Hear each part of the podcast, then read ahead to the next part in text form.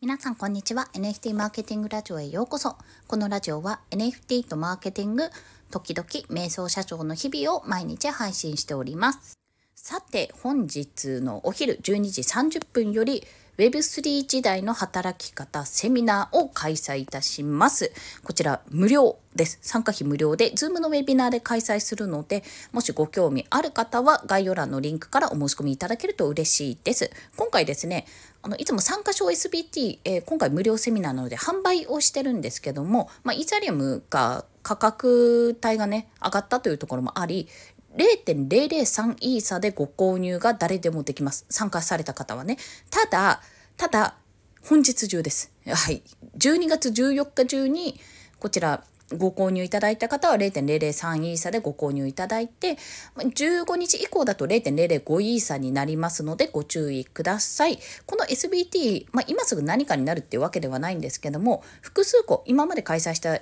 セミナーのね、SBT、まあ、ガスレスフリーミントとかも含めて複数個集めていただくと、まあ、専用のチャンネルにご案内するっていうような中身をあのそういったことを想定しておりますのでご興味ある方は是非お申し込みいただけると嬉しいです。といった宣伝を挟みながら今日はですね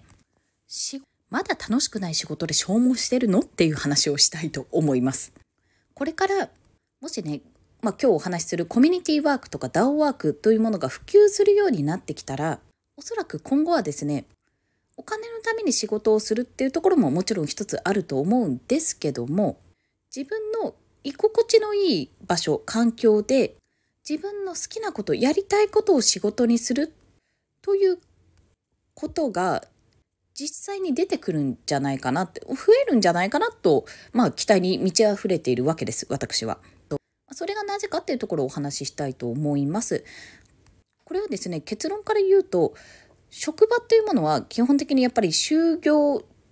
条件というのかな、まあ、求人の条件、まあ、勤務地だったり、えー、勤務形態勤務の内容とかそういったまあ条件に応じてあここいいかもここいいかもって思いながら多分選んで実際に面接とかしてあ雰囲気良さそうだなって思った、まあ、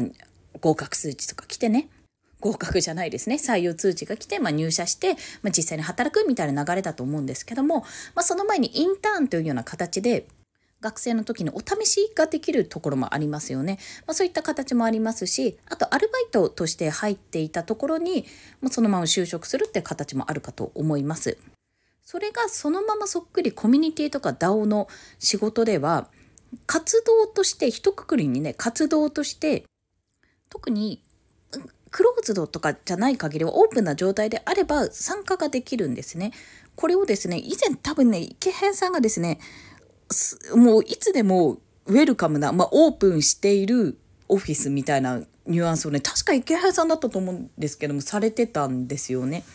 まあ、なんか学校でいうといつでもオープンキャンパスみたいなもう学校公開しまくり誰でも出入り自由っていうような状況になっていて、まあ、なおかつ見るだけじゃなくてそのやり取りに参加ができるというなんか授業をしていたらなんかこういうふうに話し合いとかしていたらそこで「あ私こういうのいいと思います楽しそうですね」って言って会話にも参加できるっていうところが、まあ、コミュニティの中ではあるかと思います。まあ、それがおそらく一般的なものかなっていうふうに感じているんですよ。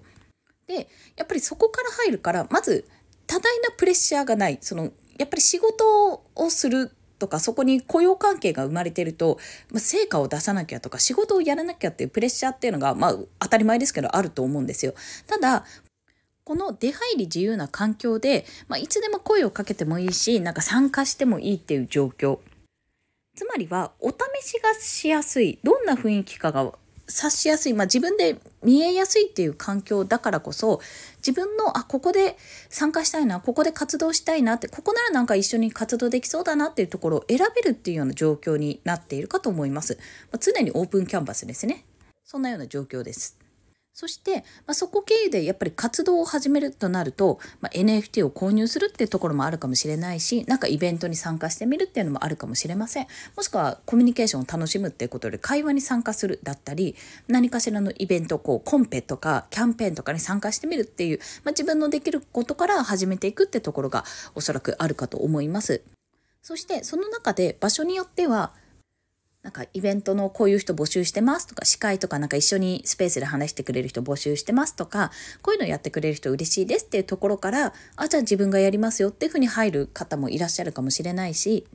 まあ、例えば音声配信とか、まあ、なんか SNS の投稿とか見て、あ、こういうのなんか困ってそうだな、じゃあ私も参加してみようって言って入るかもしれないですし、自分がその活動をする一歩っていうのはきっかけっていうのはおそらく人それぞれでたくさんあると思うんですけどもそのきっかけはねいくらでも転がっていると思っているんです。もちろんコミュニティによってねどういったルールがあるかは別だと思いますけども比較的ねやっぱり拡散してくれたり応援してくれたりする動きとしてはやっぱりどのコミュニティに関しても嬉しいんじゃないかなというふうには思っていますし。そしてもしかすると最初は応援とかから入るかもしれないんですがそんな中でねあの活動を続けているうちに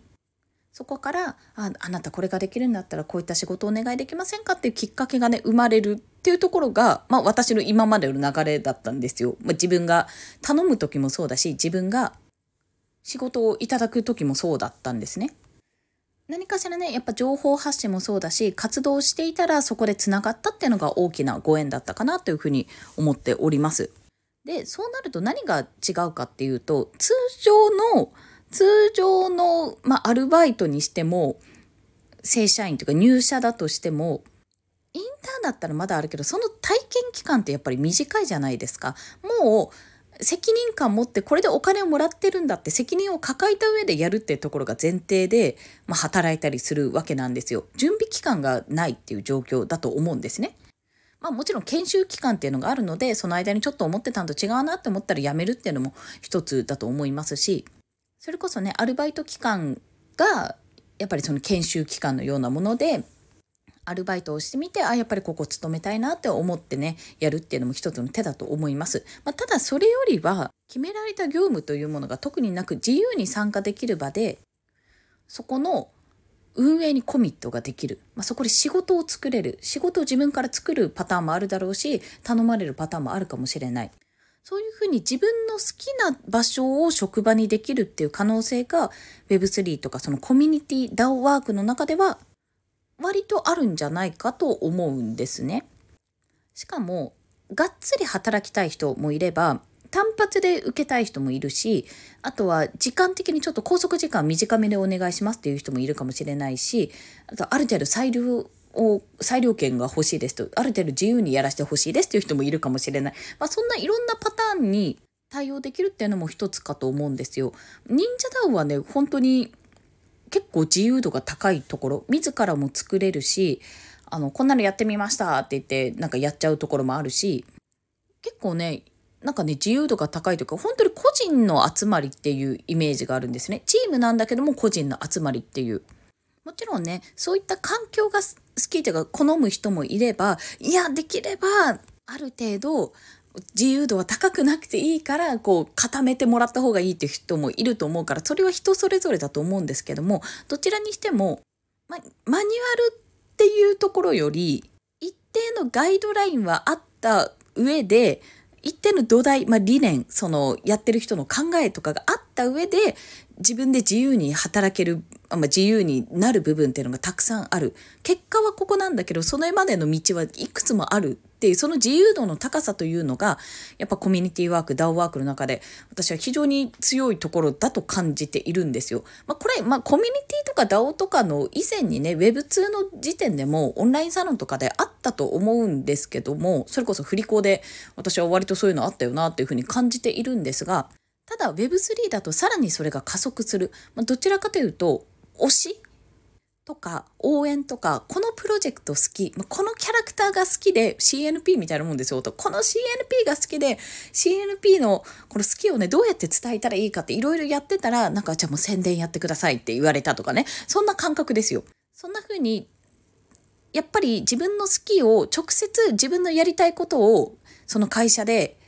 あの、やるってなると、おもちゃ会社で、このおもちゃを作りたいから、まあ、なんか、おもちゃ会社に A に入りましたけども、あの、企画部じゃなくて総務部で、自分は実際におもちゃを作る方には何一つ携われなかった、なんてこともあると思うんです。まあ、こんなの普通なんですよ。それ規模が大きければ。ただ、結構この今の段階の個人から始まったプロジェクトだったり、まあ、大きな母体でもあるプロジェクトも割とクリエイティブな働き方もできるので楽しいお仕事にする。自分ができなかったなやりたかったのにできなかったなって思ってたことが仕事になるっていうチャンスがそこにはあるんじゃないかと思いまして今日はそんなご紹介をさせていただきました。楽しい仕事は楽しいはね普通に実現可能ですよねっていう話ですね。まあ、でもそのために大前提として自分はどんな仕事が楽しいと思うのか、まあ、作業としてこういった作業は楽しいと思えるとかこういうジャンルが好きとかどこにこう萌えとか推しとかを感じれるのかっていうこうすれば楽しいのになって思うところをやっぱり自分の中で理解してないとその楽しさっていうのは出てこないと思うのでそれを上回る嫌さとかが出てきちゃうと思うのでねその辺は自己理解が必要ですがとにかくもう楽しんで、楽しんでいきましょうよ。1日8時間。少なくとも8時間。通勤時間とか入れたら、その辺の時間とかも含めて、なんかね、まあ、ただ消耗するんじゃなくて、楽しんで仕事できたらいいなと思いまして、そんなお話をさせていただきました。ということで、本日もお聴きくださりありがとうございました。今日のセミナーでお会いできるのを楽しみにしております。またねバイバイ。